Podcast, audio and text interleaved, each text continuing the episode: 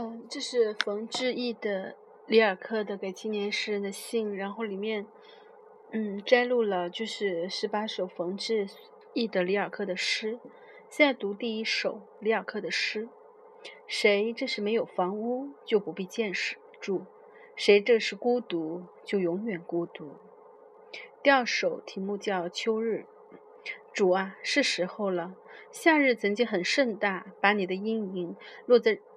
日久上，让秋风刮过田野，让最后的果实长得丰满，再给他们两天南方的气候，迫使他们成熟，把最后的甘甜酿入浓酒。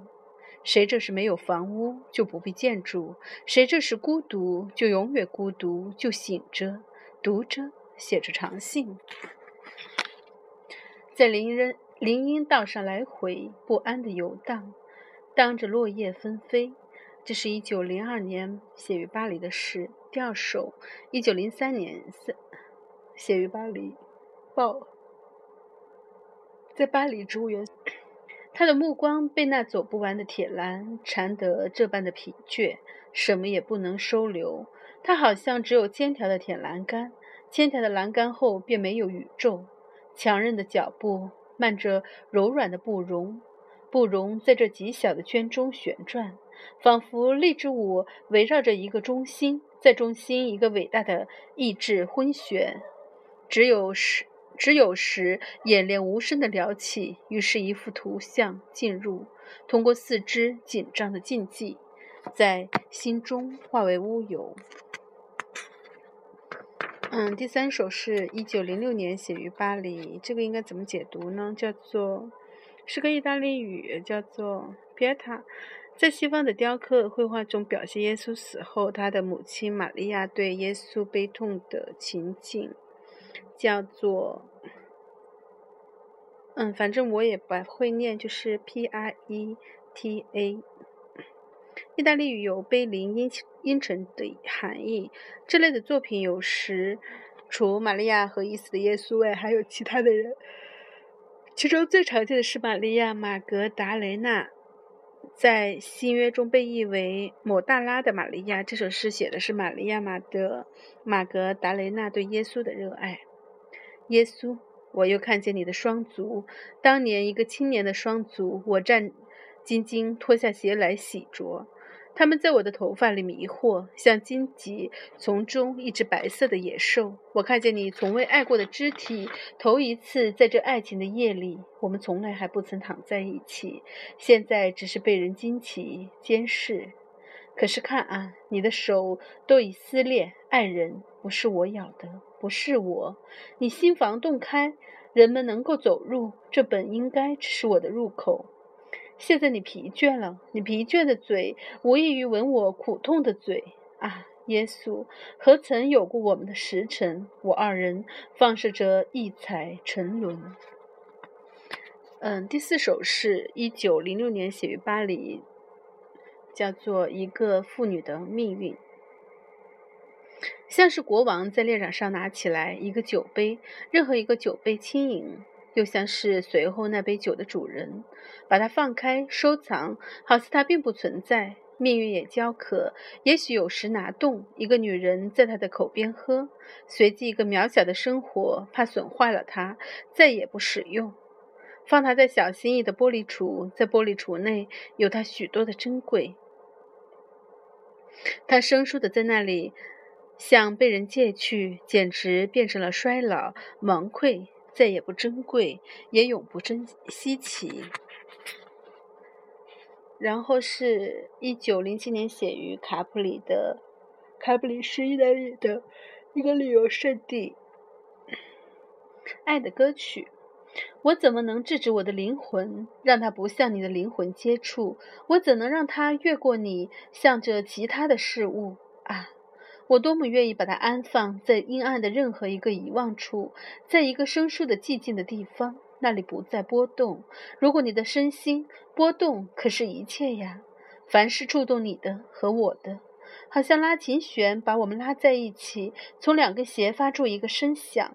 我们被拉在什么样的乐器上？什么样的琴手把我们握在手里？啊，甜美的歌曲。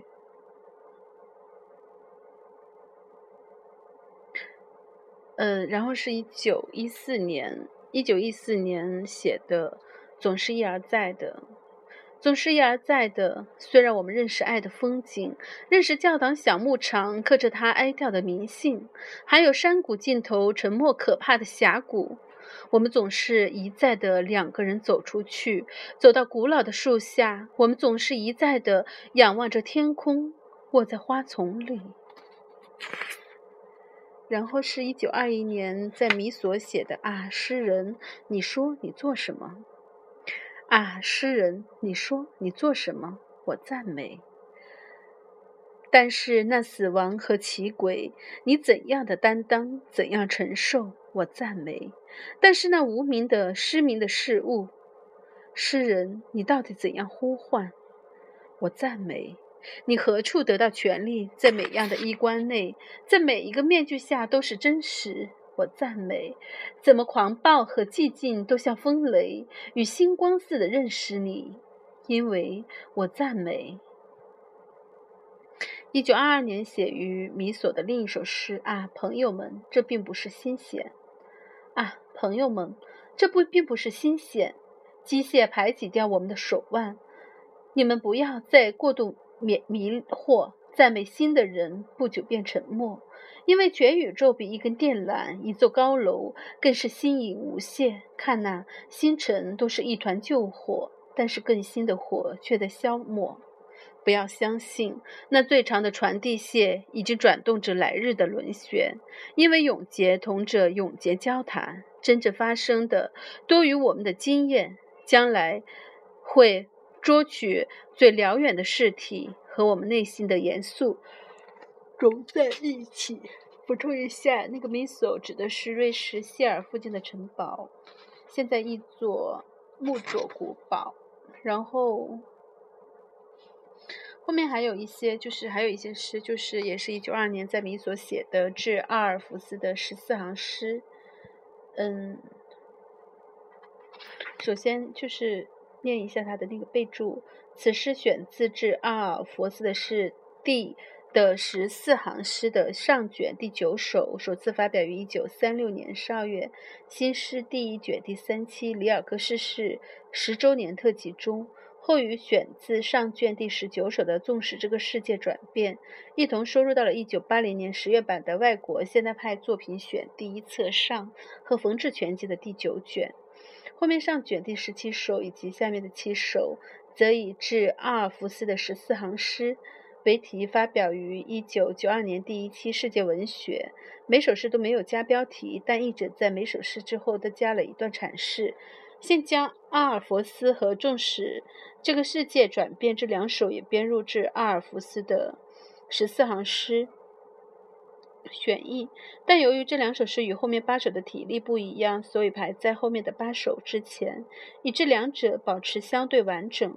阿尔弗斯是在古希腊传说中的歌手，他的歌声和琴声能感化牧石禽兽。阴间的女神也被他的音乐所感动，允许他死去的妻子重返人间，但约定在回到人世的途中，阿尔弗斯不许回顾他的妻子。阿尔弗斯没有遵守诺言，半路上回头看了看他的妻子，因此他的妻子被护送他们的使者又带到阴间去了。致阿尔弗斯的十四行诗选译上卷第几第九首阿尔弗斯。只有谁在阴影内也曾奏起琴声，他才能以感应传递无穷的赞美。只有谁曾伴着死者尝过他们的摇力，那最美妙的因素，它再也不会失落。倒影在池塘里，也许常模糊不清。记住这形象，在阴阳交错的境遇。有些声音才能永久而合唱。上绝第十九首，纵使这世界转变，纵使这世界转变，云体一般的迅速，一切完整的世界，归根都回到太古，转超乎转变和前进之上。你歌曲前的乐音更广阔、更自由的飘扬。神坛他的情，苦难没有认清，爱也没有学成。远远的，在死乡的事物，没有揭开的，没有揭开了面目，唯有大地上的歌声在颂扬，在庆祝。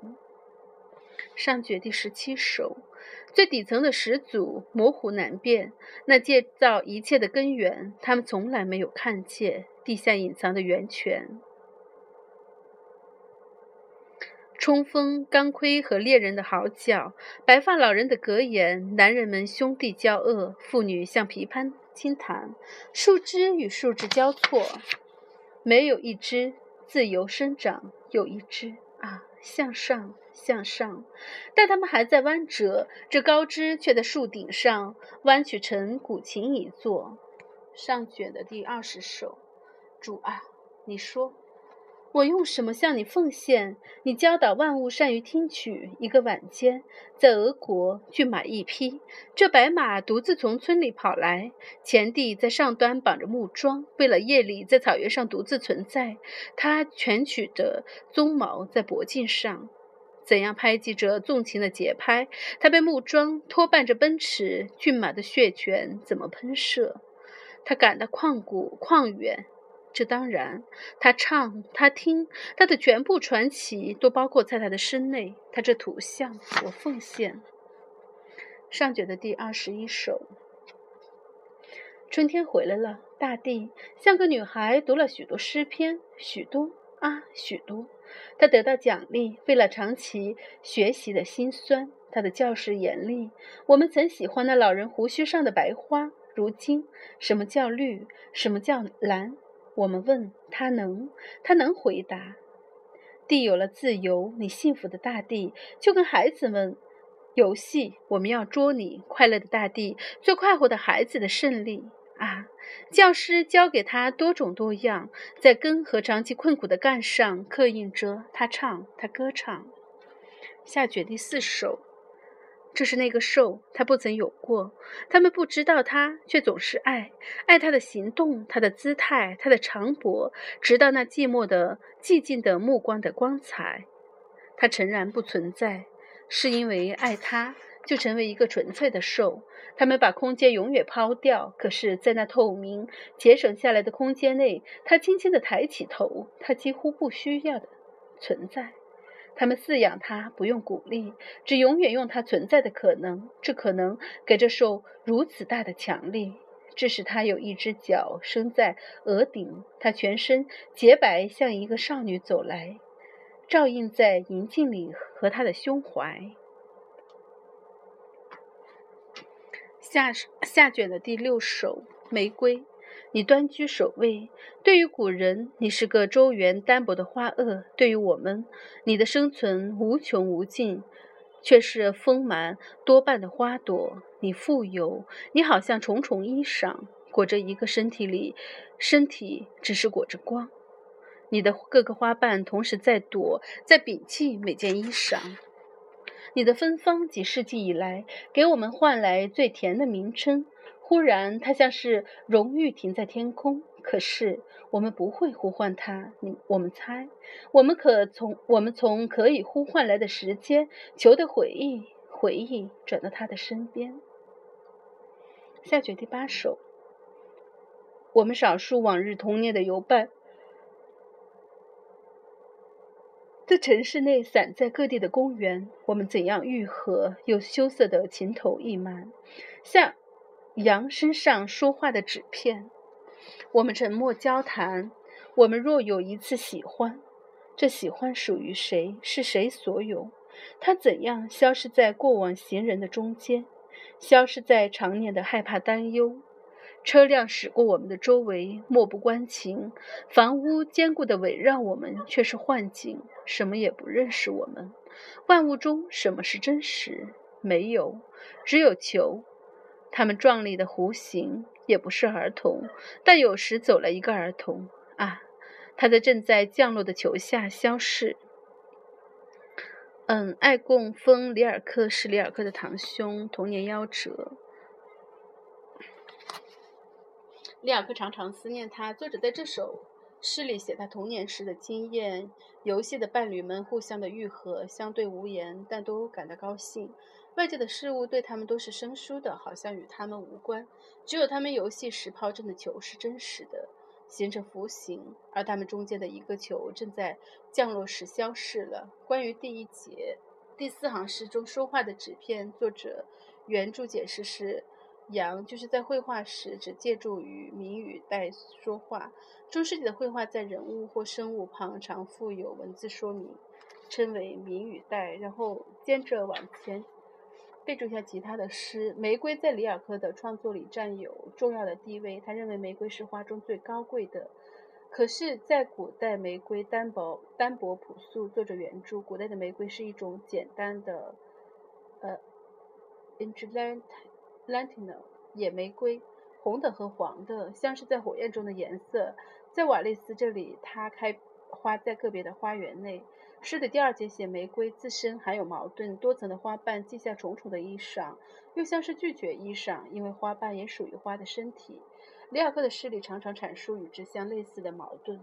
最后两节认为最美的事物如玫瑰芬芳难以命名，像是荣誉在空中不可言传。这不禁使人想起莎士比亚《罗密欧与朱丽叶》第二幕第二景中的名句：“姓名又算什么？我们叫做玫瑰的，不叫它玫瑰，闻着不也一样的甜吗？”独角兽在欧洲的传说中有如中国的麒麟，麒麟象征祥瑞，独角兽象征少女的贞洁。作者原著是：独角兽有古老的在中世纪不断被赞颂的少女贞洁的含义，所以被认为这个不存在者对于人世间，只要他出现，就照映在少女给他取的眼镜中和少女的身内。这作为一面第二个同样。境界同样神秘的镜子，这里所说的十五世纪的壁毯，系指法国克吕尼博物馆陈列的六幅壁毯。总题：少女独角兽。里尔克对此很感兴趣，在他的长篇小说《马尔特劳利茨布里格随笔》里做过细致的描述。嗯，作者对他的第二卷二十一首曾做过这样的原著。这首短小的春歌，我可以说是对于一段奇特的舞蹈音乐的解释。这是我在朗达，西班牙南部的一座小的修女堂里，早晨做弥散时，从修道院学童那里听到的。学童们总是按照舞蹈的节拍，手持三角铁和铃鼓，唱着我不懂得的歌曲。里尔克可能曾在1912年12月到13年的2月。在就是这个朗达，就是这个西班牙南部的小城里旅居。这首诗里把春天回来后的大地比作一个勤学的女孩，她在学校里辛苦的学习，正如大地经历了冬天。最后两行的根和干语义双关，既指京东的树叶和树干，也指枯燥的语法书中的词根和词干。作者在诗里呼唤的主不是基督。教的上帝而，是用歌声琴声感动情愫末世，超越生死界限的阿尔佛斯。这首诗主要是写一匹马的奔腾，给作者留下永不磨灭的印象。里尔克曾在一九零零年五月到八月协同路沙鲁美第二次访问俄国。他在一九二二年二月十一日写给露莎罗美的信里说：“那匹马，你知道的，那自由幸福的马，脚上带着木桩。”有一次，在傍晚，伏尔加草原上飞跑着向我们跳来。我怎样把它当作给阿尔佛斯的一介贡品？什么是时间？什么是现在？过了这么多年，他向我跳来，以他全身的幸福投入广广阔无边的感觉。从信里可以看出，作者这首写这首诗时，还真实的感受到了二十多年前那匹白马在旷野上的奔驰。原诗没有遵守十四行十四行的限制。多了半行，一诗也按照原诗的形式。然后上节的是第十七首，嗯，以下几首它就是发表在，嗯，直接说后面的吧。在欧洲，一个家族的世系的常用树形标志称为世系树，始祖是最下层的根树根，繁衍的子孙是树干上生长的枝条。作者用这个图像。表示他对于一个家庭演变的看法，始祖年代久远，无从查考。他的后代有战士，有列夫，老人留下经验之谈。同族间也常发生纷争，妇女则像是琵琶，弹奏时发出悦耳的声音。子孙后代像错综交叉的枝条，互相牵制，不得自由发展。但是有一支不断的向上伸长，最后自身编成一座古琴。古琴象征文艺。古琴原文为 “leo”。这个词在诗经中经常出现，是它是阿尔弗斯使用的乐器。然后注到这里结束了。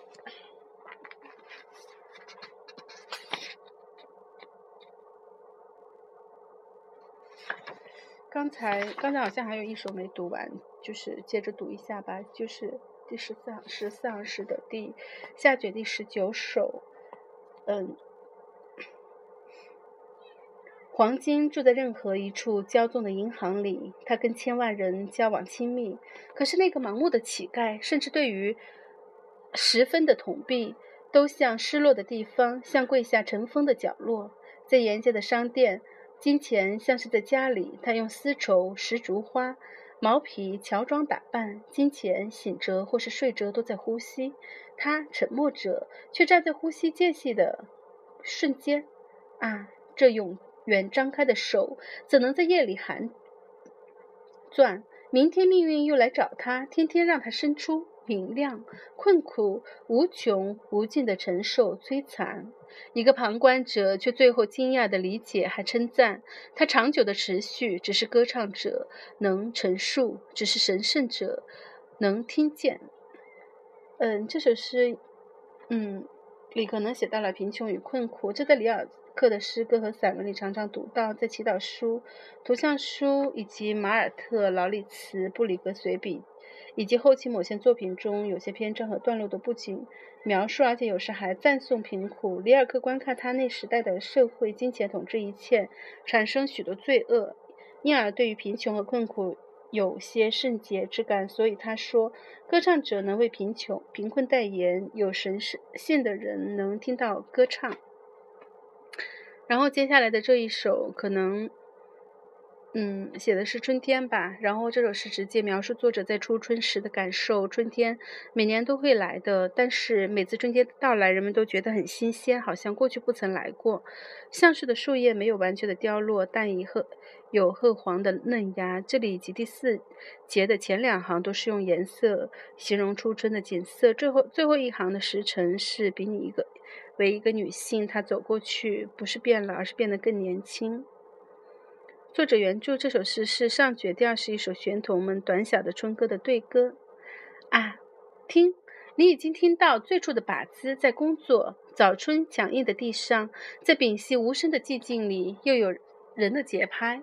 你好像从未品尝即将到来的时日，那如此长长，已经来。来过的，如今又回来，又像是新鲜的事物，永远在盼望。你从来拿不到它，它却拿到了你。甚至今冬，橡树的枯叶，傍晚写出一种未来的褐色。微风时，常传送一个信号。灌木丛发黑，可是成堆的肥料堆积在洼地上，更是更饱满的黑色。每个时辰走过去，变得更年少。